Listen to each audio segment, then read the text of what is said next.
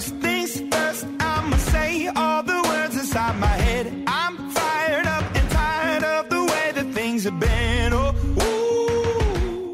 Fala galera do YouTube, sejam todos bem-vindos ao Digcast, o podcast do canal Digplay. Inicialmente me apresentando aqui quem vos fala é Heraldo, também conhecido como o Homem Barril, falo diretamente da cidade de Salvador, Bahia, e nessa 33 edição do Digcast teremos como sempre a companhia mais do que agradável do próprio dono do canal. Diego, se apresenta aí para nossos ouvintes. E aí pessoal, bem-vindos ao canal Digplay e ao Digcast. Vamos mais uma vez bater papo aí maneiro sobre a Nintendo. Como sempre aqui agora, né? Porque o Koguma tá com a baixa e o Coelho tem aí substituindo ele de forma maestral. Vai que é tua, Coelho. Smash! Eu não consigo, cara. Eu só consigo pensar em Smash. e aí, galera, tudo bem com vocês? Muito obrigado por estarem aqui ouvindo mais esse Digcast animado aqui, que esse vai bombar, hein? Vamos falar sobre um ano de Switch, tem muita coisa irada para falar. E logo depois de um Nintendo Direct fenomenal aí que acabou, eu não consigo pensar em outra coisa. Vamos, vambora, vambora, vambora que hoje tá animado. E galera, nessa 33 edição do Digcast, como o próprio Coelho já anunciou, vamos falar sobre um ano do Nintendo Switch. Vamos falar um pouco sobre a trajetória aí desse console híbrido da Nintendo. Vamos falar sobre a importância dele tanto para a Nintendo quanto para a indústria do mundo dos games de um modo geral. Vamos falar sobre a situação atual do Nintendo Switch, vamos fazer algumas projeções do mesmo e vamos falar sobre essas e outras coisas nessa 33 edição do Digcast.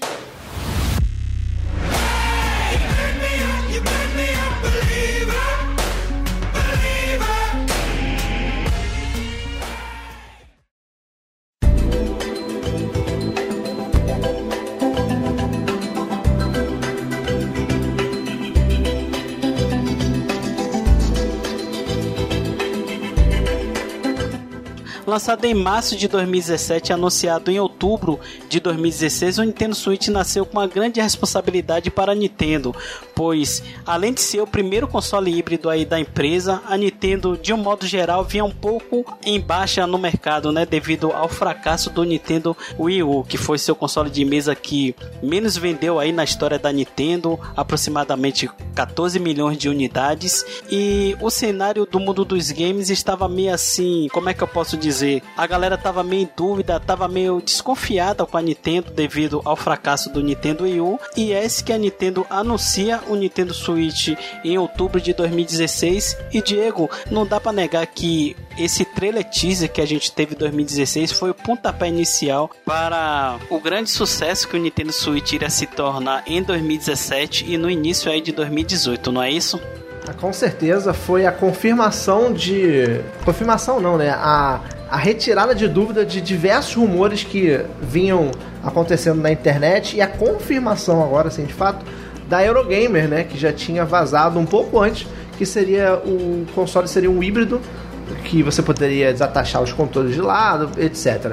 E esse, esse trailer teaser foi muito importante, que mostrou o conceito do console simples, objetivo, sucinto, no público-alvo que deveria ser, que são jovens adultos, mostrando o que a gente queria ver, que são jogos. Jogos de grande porte, como Zelda Breath of the Wild, Mario Odyssey, jogos que a gente não esperava, como Skyrim, FIFA, até NBA. Então, aquele trailer teaser foi a porta de entrada para ter todo esse sucesso que o Nintendo Switch está passando no momento.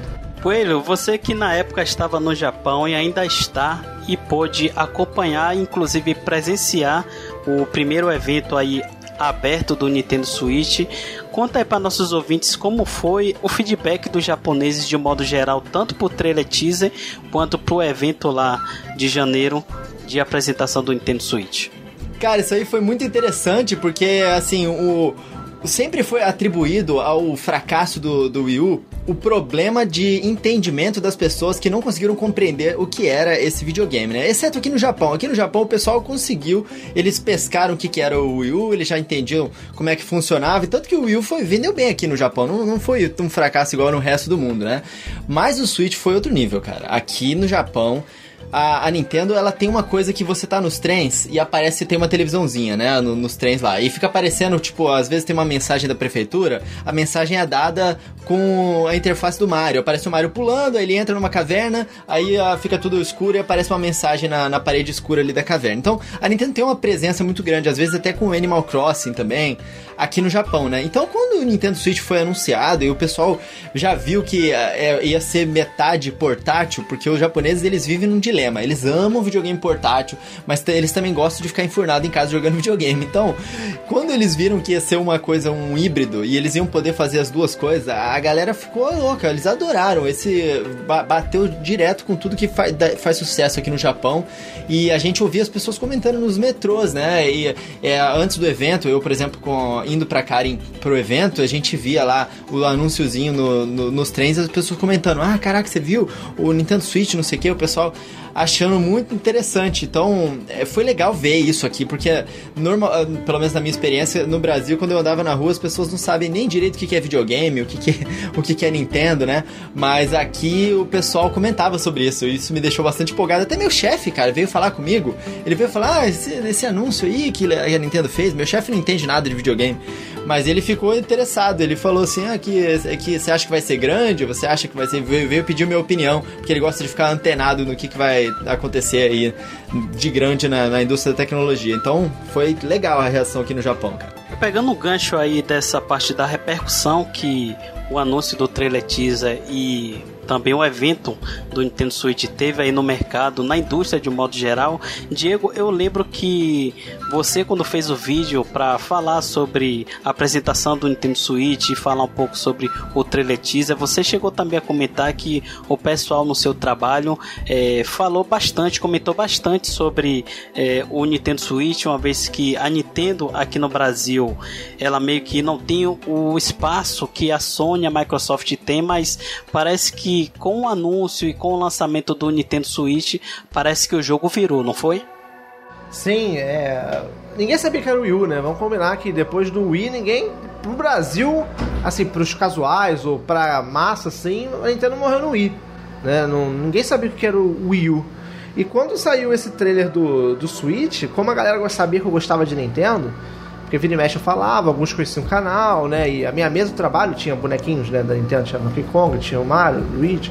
A galera veio em peso vir falar comigo. Caraca, Diego, você viu? Saiu na Globo, o novo console da Nintendo, que irado, que coisa maluca, né? Você pode levar pra lá e pra cá e tal. E, e foi muito legal isso pra, pra, pra perceber tamanha repercussão que teve e aceitação do trailer, né? É, realmente, eu confesso que o trailer teaser é, me agradou bastante. Já o primeiro evento que teve em janeiro não foi lá essas Coca-Cola, inclusive aqui no Brasil, a galera que a comunidade nintendista, pelo que eu é, presenciei na época estava meio que dividida. Eu particularmente não tinha gostado do evento de janeiro, que foi o da apresentação do Nintendo Switch. Mas Coelho, outra coisa que é importante a gente ressaltar, uma coisa que a gente já comentou bastante é, nas edições do Digcast, mas vale a pena ressaltar novamente, é a questão da estratégia da Nintendo, que não sei se foi é, exatamente a mudança do, da presidência da Nintendo, mas de um modo geral, as estratégias da Nintendo é, mudou e mudou para melhor. Você concorda? Concordo plenamente, mas isso aí tem todo o dedo do Iwata do início ao fim, cara. O Kimishima ele entrou para substituir o Iwata num momento que as estratégias já estavam praticamente traçadas, né? A gente vê, mais assim agora a, o que a Nintendo se tornou na mão do Kimishima, que é um muito tem a cabeça muito mais ele de negócios, né? O Iwata ele tem o background de é, engenharia e de, de produção de games, então ele tem uma cabeça um pouco mais diferente. Agora o Kimishima é dos negócios, né? O Iwata ele percebeu, ele adaptou a estratégia, ele falou assim, cara, não dá, eu, a gente tem que ocidentalizar a Nintendo. E a, a, Nintendo sempre tentou ser tradicional até o fim, né? Mas o, com o Nintendo Switch, eles foram, eles aprenderam com os erros que eles tiveram lá do Wii U E eles ocidentalizaram, cara, totalmente o trailer pro estilo de, de propaganda que realmente faz sucesso no ocidente e tal. E o Japão, ele tem, a, a, é, tem uma coisa aqui, que eles veem as coisas que vêm do ocidente como muito interessantes. Tanto que filme de Hollywood aqui faz bastante sucesso. Mesmo a indústria da, do, do, Japão sendo muito forte, eles veem como muito interessante. Então, eu acho que a, essa mudança de estratégia, o principal dela, não foi só que eles começaram a mostrar adultos e se focar nos jogos hardcore, não sei o que. Isso são é, efeitos do verdadeira mudança que foi a ocidentalização do, da, da estratégia da Nintendo a questão mesmo das propagandas, né, Diego? Tipo, a gente que já vem acompanhando a Nintendo é, há muito tempo e meio que se focou um pouco na parte do Nintendo do Wii U, que foi mais ou menos o período que você é, criou seu canal e você vivenciou assim na pele como era as estratégias e o marketing da Nintendo.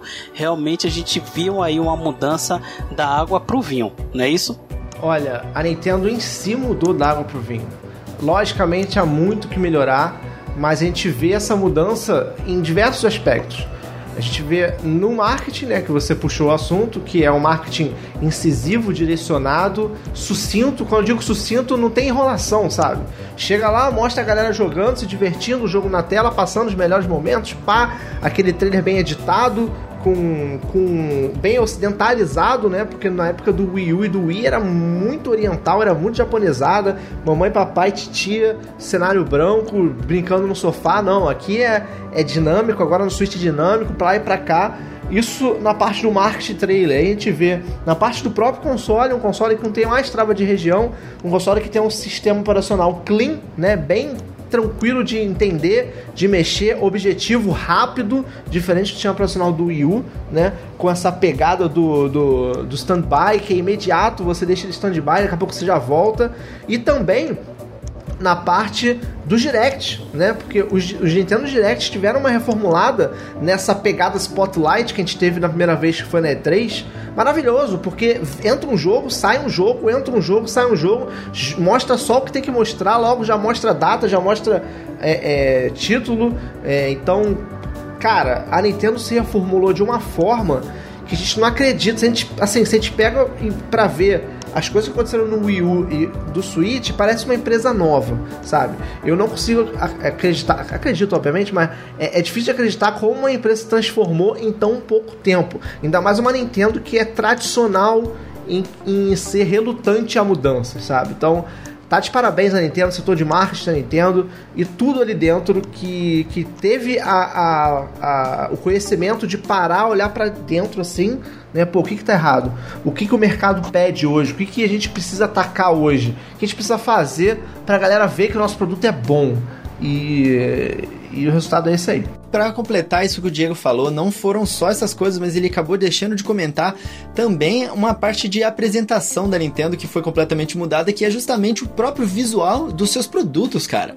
A, o, o Wii U, você olha comparado com o Switch, é da água pro vinho também. É, isso tudo reflete na mudança da Nintendo, né? O Wii U ele se apresenta muito como um brinquedo e o Nintendo Switch ele se apresenta como uma peça de tecnologia, uma coisa que você quer ter ali. É legal, ele é, ele tá ali a, no topo junto com os celulares mais novos que você olha, você acha uma coisa interessante. É um troço que você, né, parece que você quer meio que mexer e ver o que, que acontece ali e tal.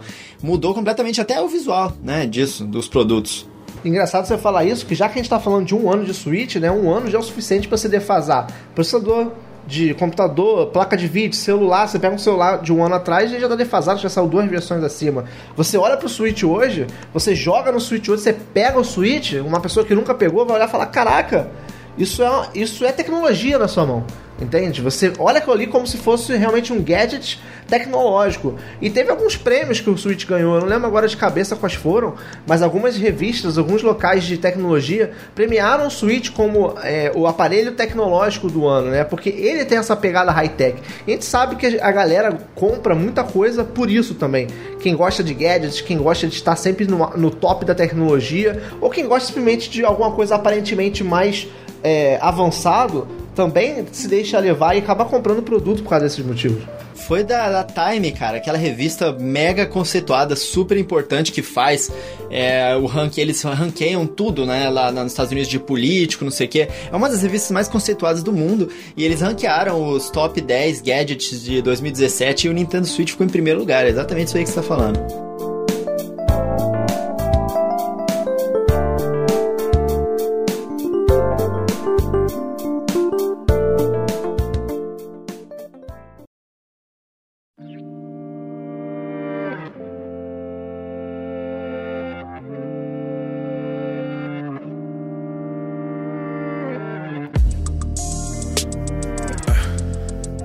Agora falando sobre a parte de biblioteca de jogos desse um ano aí do Nintendo Switch, se tem uma coisa que a Nintendo se destacou bastante foi nos seus jogos e jogos tanto de first party quanto third party.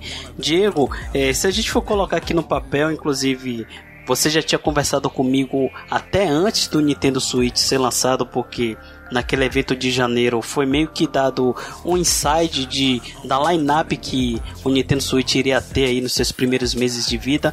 Não dá para negar que nesse um ano de Nintendo Switch o que não faltou foi jogos exclusivos aí da Nintendo, jogos first party de alta qualidade que inclusive ganhou vários prêmios aí no mundo dos games. Sim, essa foi uma das mudanças do Switch. Eu, eu não falei ali porque eu sabia que a gente ia entrar nesse assunto. que foi a lineup, né? Do, do console. O Wii U e o 3DS sofreu muito disso. A Nintendo aprendeu com seus próprios erros. Isso foi uma coisa que ela mesma falou. Né? Nós aprendemos com o erro do Wii U, nós aprendemos com o erro do 3DS. Ela te... O Kimishima mesmo falou que foi necessário o Wii U existir para o Switch ser um sucesso. Né? E a falta de jogos na lineup do Wii U foi algo assim absurdo, que em um ano de console a gente tinha pouquíssima coisa de relevância, né? Já o Switch, ele veio com apenas Mario Zelda apenas dois jogos que em intervalo de 10 meses concorreram ao GOT entre si. Né? O Zelda ganhou vários prêmios, o Mario Odyssey também ganhou vários prêmios, e fora isso nós tivemos o Mario Kart Deluxe, que é um, para mim é um Mario Kart definitivo, um jogaço que, por sinal, para quem reclama dos ports que a Nintendo lança no, no Switch, Mario Kart 8 simplesmente é o jogo mais vendido, só não é mais vendido porque o Mario Odyssey bateu aí 9 milhões de unidades é, em caraca, um mês e meio. E nós tivemos novas apostas como ARMS, que é um jogo de luta diferenciado. Tivemos a, a, sucessão de, do, do tão aclamado Splatoon, né? Tivemos o Splatoon 2 aí que a Nintendo já lançou no primeiro ano. Também já lançou Xenoblade Chronicles 2, que é um RPG muito aclamado. Acabou batendo o recorde da franquia em venda de um milhão de unidades mais rápido. E Fire Emblem Warriors, e parceria com a Story Party, Bomberman R, é, Ultra Street Fighter 2, e mais recentemente vimos a Capcom lançando Resident Evil e Outlast saindo pro console. A, o apoio massivo da Bethesda, quem esperava quem esperava um console Nintendo ter jogos como Doom, Skyrim e vindo aí Wolfenstein. Então a gente tem aí, cara, vários jogos story party saindo. Ok, são jogos. Alguns jogos são ao mesmo tempo, como foi FIFA, NBA, Sonic Force, né? Alguns jogos são ports atrasados. Mas aí que tá. Né? A Nintendo conseguiu juntar uma robustez em lineup, uma robustez em quantidade e qualidade de jogos que ainda tem a sua proposta híbrida. Então, se você pega um porte de um jogo que já saiu para outra plataforma, esse porte tende a vender mais no Switch ou vender bem no Switch, porque você vai poder jogar onde quiser. Essa foi a proposta de Skyrim. Skyrim já saiu 359 milhões de plataforma, é um jogo velho, saiu agora pro Switch, a galera abraçou por quê? Porque você vai poder jogar Skyrim aonde você quiser. Então, esse é um diferencial do console. Você vai poder jogar ou rejogar seus jogos favoritos onde você quiser, numa qualidade muito boa que o Switch proporciona. Então, cara, a lineup de jogos, sem dúvida, tanto First Party quanto Third Party, de 2017 e o que vem aí pro 2018 que a gente já viu, Dark Souls, o Okami, vai vir o, o a, a Fenda que é a bunda força, do South Park, ou seja, as third parties estão de fato olhando pro Switch e falou, opa, tem um joguinho que eu consigo lançar, acho que vai ser sucesso com essa proposta híbrida.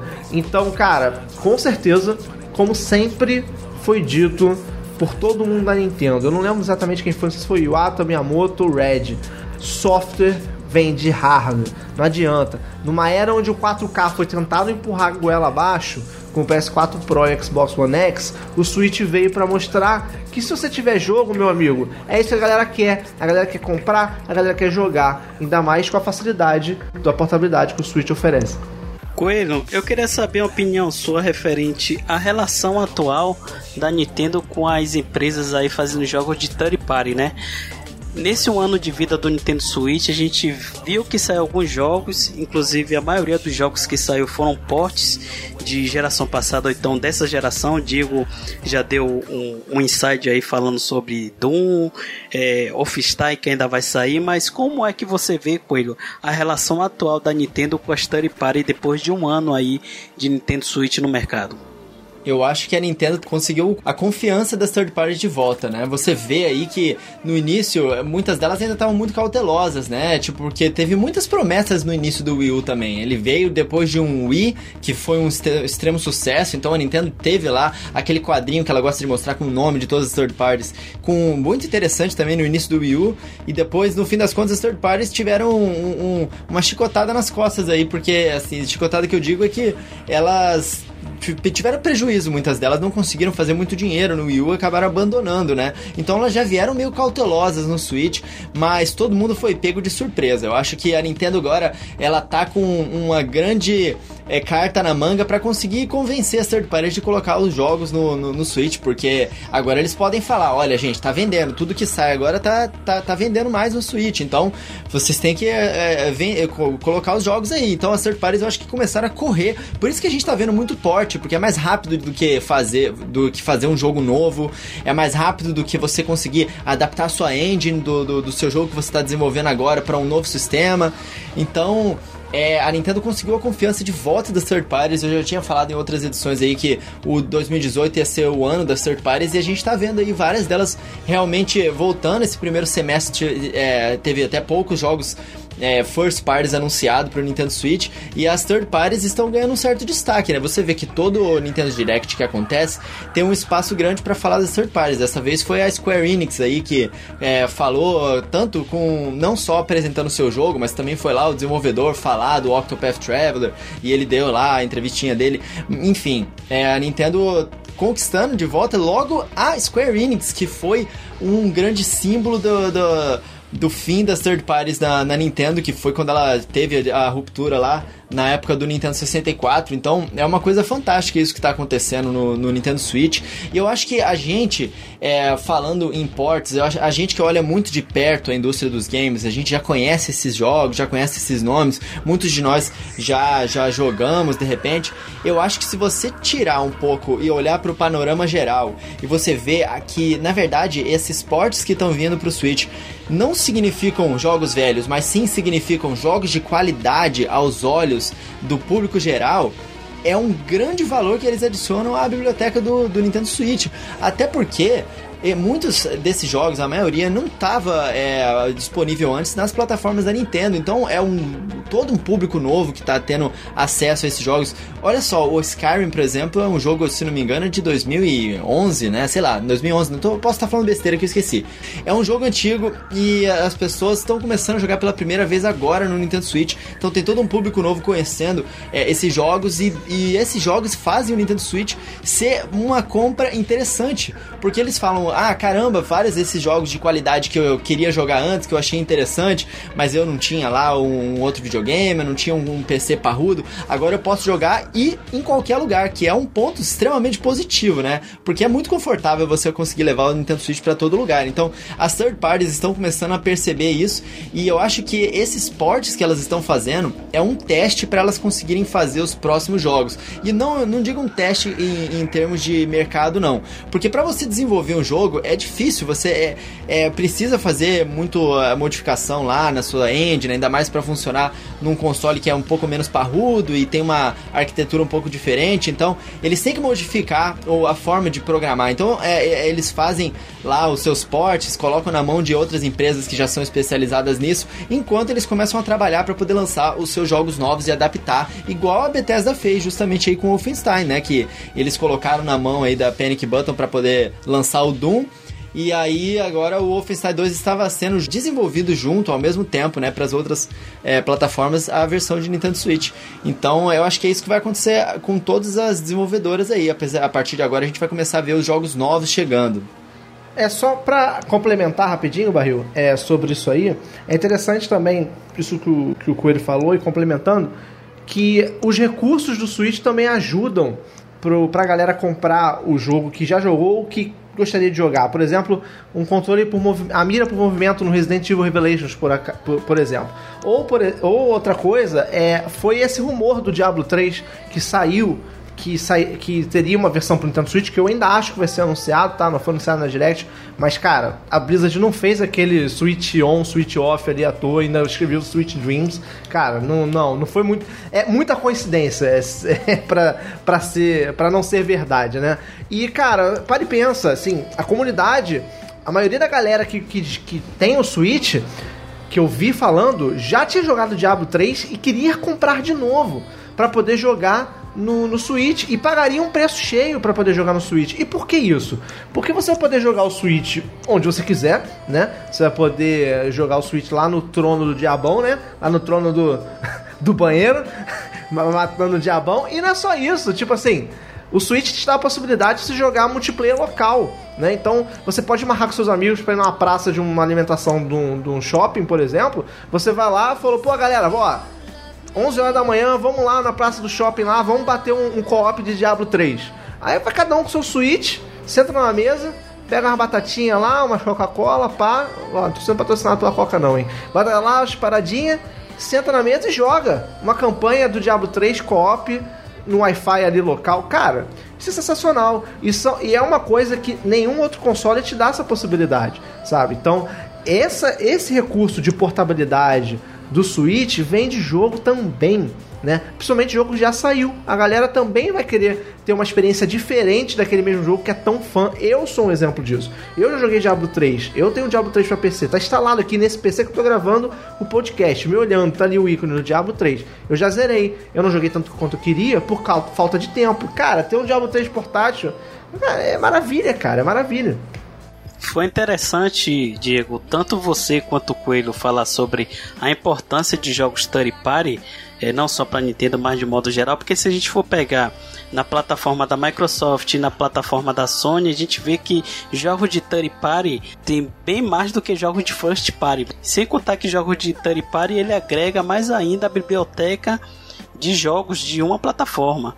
Então é importante o Nintendo Switch ter jogos de third party, principalmente jogos como GTA, jogos como FIFA, jogos da Ubisoft, jogos da EA, porque vai agregar mais ainda a biblioteca do Nintendo Switch de modo geral. Agora, Diego, como nem tudo são flores, a gente sabe que o Nintendo Switch não é um console perfeito e precisa de algumas coisas para melhorar o mesmo. A gente tem a questão aqui dos serviços do Nintendo Switch. Inclusive, no seu vídeo de aniversário de um ano do Nintendo Switch, você ressaltou que ainda não fez uma review desse aparelho porque ainda não tem um modo online completo, tem a questão do sistema que precisa melhorar algumas coisas.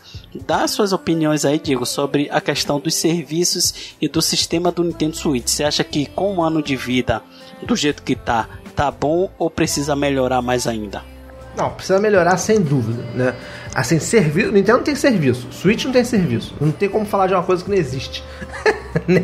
Não tem, cara. A gente não tem. O que a gente faz com o Switch é. O Switch é tipo o Super Nintendo. Você pega, bota o cartucho e joga. É, esse é o serviço que o Switch tem. Assim, o máximo que o Switch tem, assim, que você pode utilizar é, é o sistema de standby que eu acho maravilhoso e faço uso dele todo dia, todo momento. Nesse exato momento eu parei o cache, eu simplesmente apertei o botão do Switch ali, ele entrou standby o jogo tá parado lá, que eu tô jogando Cast of Hearts, que eu vou fazer uma mini review. Então, tá parado. Tá ali. Quando eu acabar aqui, eu vou apertar o pau e vou voltar a jogar de onde eu parei. E é instantâneo, imediato. Enquanto tá stand-by, a bateria suga quase nada. Esse recurso é maravilhoso, mas também é só isso que o Switch tem. A gente não tem nenhum serviço, nenhum recurso. A gente não tem chat de voz online, só naquela gambiarra daquele aplicativo que a Nintendo tem que jogar no lixo. A gente não tem é, é, a gente pode mandar mensagem de texto para amigo, sabe? A gente não tem browser, a gente não tem Netflix, a gente não tem YouTube. Então, o serviço que o sistema operacional da Nintendo tem é mínimo, é, é o mais enxuto possível. Me faz falta? Não muito. Eu, eu consigo é, fazer tudo que eu quero nele, que é jogar, basicamente. A única coisa que, me- que eu, que, me- que- que eu sinto falta é chat de voz. Pra poder jogar uns jogos online. Às vezes eu quero jogar uns jogos com meus amigos, um Doom, um Splatoon, ou qualquer outro jogo online, eu tenho que recorrer a Discord ou Skype. Né? Isso é ruim. Você não ter isso nativo no sistema é ruim. Eu, por exemplo, gostaria de ter tema no, no console. Eu não posso ter tema, porque a Nintendo não liberou tema. Só posso botar preto ou branco, sabe? É, então, não temos conquistas, coisas que pra mim já tinha que ter vindo desde o Wii U. Então, o sistema do Switch é muito cru. O serviço que o Nintendo Switch tem é muito pouco. Precisa melhorar muito. É um diferencial para vender o console? Não, senão o console não estaria vendendo tanto, porque a galera compra Switch para jogar. A galera compra Switch para poder jogar os jogos dele e para utilizar os jogos na proposta híbrida. Mas é claro que os serviços é um a mais, né? É um plus que algumas coisas eu gostaria que tivesse ali para eu poder utilizar, mas não tem. Um ano de console, pra mim, já era tempo suficiente para Nintendo atualizar esse sistema e não atualizou ainda, né? E eu vou, eu me recuso, eu não vou fazer um review enquanto não sair o sistema online, porque eu acho que com o sistema online ela deve atualizar também o sistema operacional. Então, vamos ver, vamos esperar. Eu, eu para mim, o sistema está muito cru.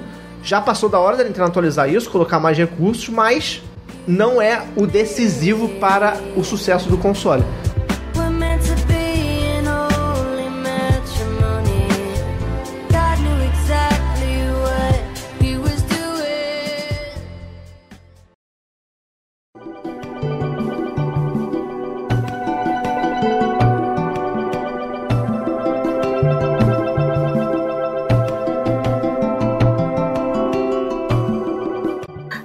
Para a parte final do nosso bate-papo, onde a gente vai falar aqui sobre a situação atual do Nintendo Switch e quanto tempo ele deve durar no mercado. Coelho, a situação atual do Nintendo Switch não dá para negar que está super confortável, né? Segundo a Nintendo, o Nintendo Switch já vendeu cerca de 15 milhões de unidades é, até final de dezembro sendo que a gente está em março, então deve ter uma margem aí mais ou menos de, sei lá, 17 milhões de unidades em um ano de vida. É uma quantidade sim, bastante significativa. A gente já teve duas directs, sendo que uma foi uma mini direct e ontem a gente teve uma direct full que a maioria das pessoas gostaram. E Coelho, como é que você vê a situação atual do Nintendo Switch aí? Você acha que é, depois de um ano de vida, vendendo essa quantidade aí significativa, cerca de mais ou menos 17 milhões, você acha que 2018 o Nintendo Switch promete mais ainda? A Nintendo acabou de anunciar Smash, Barrilzeira. Agora acabou tudo, cara. Esse ano, se ainda vier Pokémon, se souber qualquer coisa sobre Pokémon, o Nintendo Switch, cara, é- ele já é um sucesso absoluto. Ele não tem nem o que faz, falar mais, assim. É, a Nintendo tá numa situação extremamente confortável, como nunca teve antes, eu acho. Agora, sabe por quê? Porque se a gente parar. A a Nintendo gosta de fazer as coisas dela, né? Ah, não, não, eu não tô me envolvendo com outros competidores, eu não tô olhando o que os outros competidores estão fazendo. Mas a vida inteira ela sempre teve competição. Agora a Nintendo ela tá numa posição onde os próprios competidores não podem fazer a mesma coisa que ela. Porque a Microsoft e a Sony eles se colocaram numa, numa, numa, num lugar sem saída. Eles não conseguem, por exemplo, a Nintendo ela, ela anunciou um sucessor do seu videogame pro seu público onde ele é um videogame portátil e ele também é um videogame de mesa. A, Sony e a Microsoft não podem fazer isso, eles não têm como anunciarem um sucessor do console deles é, pro público deles com o mesmo formato do Nintendo Switch. Antes as empresas conseguiam copiar a Nintendo, agora elas não têm, não tem como fazer isso, porque o público delas, se eles anunciarem um portátil, tem que obrigatoriamente ser menos poderoso. Eles não têm como eles conseguirem fazer um videogame, um sucessor do videogame deles que compe- vai competir diretamente com o Nintendo Switch. E o que que isso acontece? O que que isso acarreta? Se alguma empresa agora, Microsoft ou a Sony, anunciarem um novo portátil, vai ser somente o, o portátil. Pode até se conectar na televisão, mas é muito difícil você ter a- a- o mesmo feeling, né, de saber que é o principal, não é aquela coisa secundária ali da empresa. Porque fica claro que a empresa já tem, o, a, Microsoft já tem lá o Xbox dela, a Sony já tem lá o PlayStation 4, que inclusive já tem coisa do PlayStation 5 saindo. Então a Nintendo tá no momento agora onde basicamente ela não tem competição, ela já dominava o mercado de portátil e agora ela vai continuar dominando de uma forma ainda combatendo de frente com o mercado de, de, de console, cara. Então a Nintendo realmente tá numa posição extremamente é, favorável estrategicamente para eles. Não é à toa que os jogos estão vendendo muito. As pessoas veem aí é, isso que o Diego falou de vantagem de você querer comprar até o mesmo jogo outra vez para poder jogar no Nintendo Switch. E essa coisa que o, o Diego falou do, do sistema, cara, o, o Nintendo Switch ele oferece uma, uma, uma coisa que, nem, que nenhum outro videogame oferece, que é essa agilidade. É tudo extremamente. É, bom de você fazer no Nintendo Switch porque é muito rápido tudo. E isso para o conceito do Nintendo Switch é muito importante, porque você carrega ele para cima para baixo, é tudo rapidinho, você é, para ali ele na hora, você continua, mesmo se a tela estivesse no loading, você continua.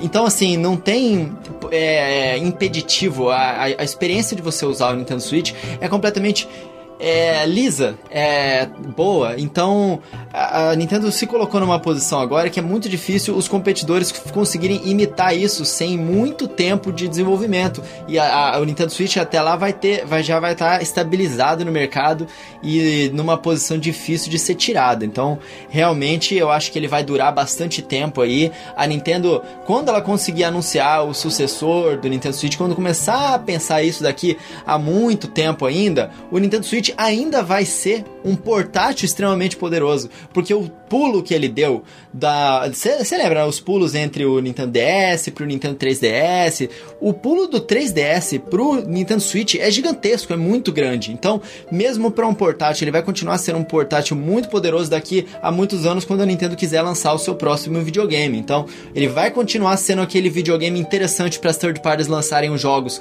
que tem um orçamento um pouco menor, que, que é, dá para fazer uma, uma grana sem poder gastar quantidades loucas de dinheiro que eles, que eles gastam cada vez mais para os videogames novos que é, ficam muito caros de você produzir gráficos realistas, você produzir lá, fazer é, é, coisa de é, captura de movimento para das pessoas. Os jogos estão ficando cada vez mais caros, né? Até atores de Hollywood estão contratando para fazer. Então o Nintendo Switch, mesmo daqui a uns anos, vai continuar sendo muito interessante para as third parties, porque ele vai ser esse videogame onde elas vão poder lançar os jogos com um orçamento um pouco mais baixo e ainda assim fazer muito dinheiro. A Nintendo se colocou numa posição estratégica extremamente interessante, cara. Eu acho bem difícil conseguir tirá-la desse lugar aí. Então, Coelho, você falou uma coisa bem interessante referente a- a- ao PS4, quer dizer, a Sony e a Microsoft não ter pra onde correr, né? É engraçado isso, porque ela não tem pra onde correr, porque não tem como competir é, nesse mercado no Oceano Azul, né? Que tanto que o Red falou e acabou que realmente a Nintendo tá nadando de braçada no Oceano Azul e catando gente tudo quanto é lado. E o mais engraçado é que além delas não conseguirem competir, a Nintendo está trazendo coisas de lá pra cá, né? Por exemplo, a gente acabou de ver nesse anúncio aí do, do, do Direct o Crash Bandicoot, a trilogia dele que era exclusiva pro PS4, vindo pro Nintendo Switch. Obviamente, é, não é exclusivo do Switch também agora, porque vai sair pra Xbox One e PC, mas o- no Switch ele tem muito mais chance de venda por causa do público e também pela sua proposta. Então, além da Sony e a Microsoft estar numa posição que não consegue competir com a Nintendo atualmente do Switch, eles também estão perdendo público de alguns jogos especificamente. Por exemplo, eu tiro pelo meu caso. Eu não eu queria, eu quero jogar Wolfenstein. Ainda não comprei o Wolfenstein. Eu tenho PS4, tá? Eu vi na loja vendendo por 100 reais o Wolfenstein. Eu quase comprei e não comprei pro PS4. Por quê? Porque eu sei que eu não vou ter o tempo que eu gostaria de ter para poder jogar. Já no Switch, não. No Switch eu tenho, porque eu posso jogar onde eu quiser. Posso jogar na sala, no quarto, deitado. Posso jogar de N formas. Fora que se o Doom já tem um controle de movimento, logicamente o Wolfenstein também vai vir. Eu prefiro jogar de controle de movimento, né? O giroscópio na mira. Então, ainda tem isso. Os recursos únicos do Switch faz com que algumas pessoas que têm PS4, têm Xbox e o Switch prefiram comprar os jogos, mesmo que mais tarde ou mesmo que com um gráfico inferior, como por exemplo Dark Souls, no Switch. Eu vi muita gente que estava em dúvida, não sei se eu compro no PS4 ou no Switch, e acaba decidindo comprar pelo Switch pela portabilidade. Então é complicado, porque além de comer pelas beiradas, o Switch ainda está tirando algumas vendas de jogos que poderia estar nas outras plataformas. E isso é, é, é muito bom, é muito positivo para a Nintendo para o Switch. Então eu acredito que por causa disso, por causa de várias coisas que a gente já falou aqui, o Switch vai ter muito tempo no mercado ainda. O próprio Kimishima falou que pretende colocar ele aí de 5 a 6 anos no mercado, estender a vida útil. Cara, se o 3DS, que é o 3DS, teve um jogo nessa Direct anunciado para 2019, que foi o remake lá do Bowser, é, Nintendo- é, Mario Luigi Bowser Inside e Bowser Jr. Knuckles Deluxe Turbo Alpha. Por que, que não o Switch não vai ter o mesmo, mesmo tratamento? Já que a Nintendo tá investindo pesado nele a Sony Party tá começando a ver aí que dá certo. Assim, Pode ser que para um futuro, lá para 2019 ou 2020, não seja viável lançar mais jogos, ou 2020, vai, é, grandes ou parrudos no console, por causa da dificuldade de hardware. Mas o que impede da Story Party fazerem jogos exclusivos para pro, pro Switch? Igual foi o Mario Rabbids, por exemplo. Né? Então, pode ser que gradualmente o Switch deixe de ganhar os portes multiplataforma, ou, ou não ganhe tanto quanto tá ganhando agora, pelo, menos os jogos antigos, enfim, que seja, mas ganhe jogos exclusivos, porque o console tem uma base enorme, porque o console vende, entende? Então acredito que o Switch tem muito tempo de vida ainda. Eu não acho que esse sucesso do Switch seja passageiro. Ele, tá, ele fez um grande sucesso em 2017, 2018 vai ser também. Basta você ver que um trailer de, sei lá, 12 segundos, 11 segundos, que foi o trailer do Smash, quebrou a internet. Saiu na Go.com. Novo Smash Bros. anunciado para Nintendo Switch. Né? Quem é que faz isso? Quem é que um trailer de 10 segundos quebra a internet desse jeito? Só mostrando um trailerzinho ali e a logo do jogo. É absurdo o sucesso que a Nintendo tá fazendo com o Switch. E a aceitação tá muito grande, a adesão tá muito boa. E pra mim só tende a, a melhorar. Não dá pra negar que o cenário atual do Nintendo Switch é bastante favorável, apesar do PS4 e do Xbox One estão inseridos aí no mesmo mercado que a Nintendo, eles não concorrem diretamente com o Nintendo Switch. É, primeiramente por causa da proposta do Nintendo Switch, né? E a filosofia que a Nintendo tem e é bem diferente tanto da Sony quanto da Microsoft. A gente viu aí recentemente, recentemente que eu digo há mais ou menos um ano atrás, a Sony e a Microsoft anunciando um console de meia geração, que foi no caso o PS4 Pro e o Xbox One X, sendo que o PS4 Pro e o Xbox One rodam jogos em 4K e a Nintendo teve aí uma filosofia totalmente diferente e apostou aí fortemente na proposta One Go. Eu acho que nem a Nintendo acreditava no grande sucesso que o Nintendo Switch iria se transformar em um ano de vida do console, né? Bateu todos os recordes possível. Eu particularmente me surpreendi bastante. Eu tiro o chapéu para Nintendo porque foi um- uma ótima sacada. E em relação à durabilidade do Nintendo Switch, eu tinha até um ponto de vista diferente antes da gravação desse cast, mas depois do que o Diego falou e depois do que o Coelho falou, eu também acredito que o Nintendo Switch vai durar um bom tempo no mercado. Primeiramente porque os seus concorrentes de forma direta, que é o PS4 e o Xbox One, devem durar até 2021, porque eles lançaram recentemente os seus consoles de meia geração. E pelo fato do Nintendo Switch também ser um console portátil, né? E ele não vai ficar muito defasado até 2020, porque o gap eh, de tecnologia e de gráfico que teve entre o Nintendo 3DS e o Nintendo Switch é absurdo. Então eu acredito que o Nintendo Switch vai durar muito tempo no mercado e eu acredito também que assim como a gente teve as duas Direct desse ano e pelo que a Nintendo já mostrou, 2018 parece ser um ano bastante promissor, com vários jogos de peso. E o que nos resta é esperar mais para ver a trajetória do Nintendo Switch ao longo do tempo aí no mercado, no mundo dos games.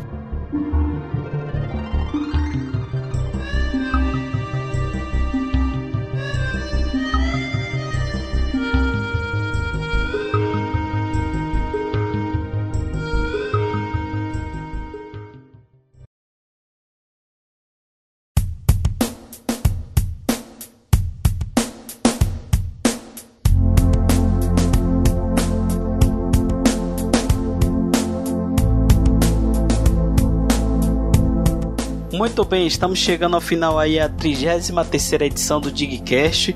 Para você que é um ouvinte novo, seja muito bem-vindo. Existe uma playlist aqui no canal Digplay com as 33 edições que já teve do Digcast. Para galera que tá pedindo um agregador aí de podcast, a gente pede um pouco mais de paciência porque a gente está trabalhando para disponibilizar aí para vocês um agregador de podcast para que vocês possam ouvir também o Digcast aí no celular. Eu quero agradecer aqui de antemão a todos os nobres ouvintes aí do canal Digplay que sempre vem acompanhando todas as edições do Digcast, Deixe aí nos comentários o que foi que vocês acharam dessa edição do nosso bate-papo, o que foi que vocês acharam sobre um ano aí do Nintendo Switch. E eu não posso deixar de agradecer ao Coelho que participou dessa edição e também ao Diego por estar cedendo aqui o espaço. Diego, se despede aí dos seus ouvintes. Muito obrigado a todos que ouviram até aqui esse Digcast. Espero que vocês tenham curtido aí esse, essa edi- edição especial de um ano do nosso amado Nintendo Suitão da Massa. Mais uma vez agradecer ao Barril por fazer esse podcast acontecer. Monta a pauta, chama todo mundo, organiza tudo direitinho, edita aquelas músicas que vocês adoram. Barrilzeira, muito obrigado. Cara dos podcasts do YouTube brasileiro. E também ao Coelho do Coelho no Japão por estar participando aqui agora, basicamente fixo, né? Porque o Koguma não arruma outro notebook. Koguma só quer saber de jogar Skyrim agora. Eu entro lá no Switch e Koguma tá jogando Skyrim. Abandonou essa vida de internet. Ô Koguma, vamos, vamos agitar aquele canal lá, Koguma. Cogumelo do Zelda, pô. Vamos voltar aqui pro podcast. Muito obrigado, Coelho, pela sua participação mais do que especial. Quando o Koguma voltar, a gente vai ter que ficar com quatro participantes, o, o, o, o Barril. Não tem jeito. A gente vai ter que deixar agora o Coelho e o Koguma, porque tá, tá rolando uma química muito boa. Muito obrigado, Coelho, por participar da, da- dessa edição. E vai que é sua aí. Se despede da galera. Então é isso, meus amigos. Muito obrigado. Eu gostei muito de ter participado. Obrigado, Barrilzeira, aí, por ter criado essa pauta maravilhosa. Essa discussão sobre o Nintendo Switch é tudo que eu mais gosto de fazer, vocês conhecem, né? Diegão, muito bom conversar com você. Suas ideias nesse cast especial acho que foram muito esclarecedoras pra todo mundo. Foi legal demais participar aqui, como sempre. Meus amigos que estão aí ouvindo, obrigado por acompanharem, ouvirem até agora aqui com a gente. Um podcast aí de bastante, muito, muitos minutos aí. Então, vocês ficaram até o final. Agradeço demais de coração. Espero que vocês eh, tenham gostado e passem lá também no canal Coelho do Japão se vocês gostaram pra conhecer o tipo de coisa que a gente fala lá. Teve o Nintendo Direct, eu fiz a- as previsões, acabei acertando muita coisa. O pessoal ficou loucão lá no Twitter comentando: pô, como assim? Você conseguiu adivinhar essas coisas? Fiz o react também do Direct, então dá um lá, chega lá, dá um alô, vamos, vamos ser amigo. E é isso aí, galera. Muito obrigado. Um tapa da, da pata do coelho somente na audição aqui. E a gente se vê no próximo vídeo. Muito obrigado aí, Diegão. Muito obrigado, Barrilzeira. E valeu, galera! Quero agradecer mais uma vez a todos os nobres ouvintes por ter acompanhado essa edição do Digcast, por estar sempre acompanhando aí todas as edições. Não posso deixar de agradecer ao nosso eh, convidado e amigo Coelho que veio aqui diretamente do Japão para falar sobre esse um ano aí do Nintendo Switch. Pra galerinha que quiser saber dos meus projetos, dá uma conferida aí na Rádio Barril, que é um podcast onde eu chamo um amigo para falar sobre coisas que acontecem no mundo dos games. Vou deixar aqui minha recomendação de dois podcasts, um que o Diego participou na semana passada, que também foi sobre um ano de vida do Nintendo Switch, que foi lá o podcast do, da galera do da Games FM. O Diego vai deixar o link aí da descrição. E o outro podcast que eu recomendo é da galera lá do site Nintendo Loves. Também vou pedir pro Diego deixar aqui no link da descrição. Enfim, eu espero que vocês tenham curtido a 33 edição do Digcast. Forte abraço a todos e valeu! Valeu! Valeu, muito obrigado, galera. Até a próxima. Tchau! There's the rain on the streets of Philadelphia.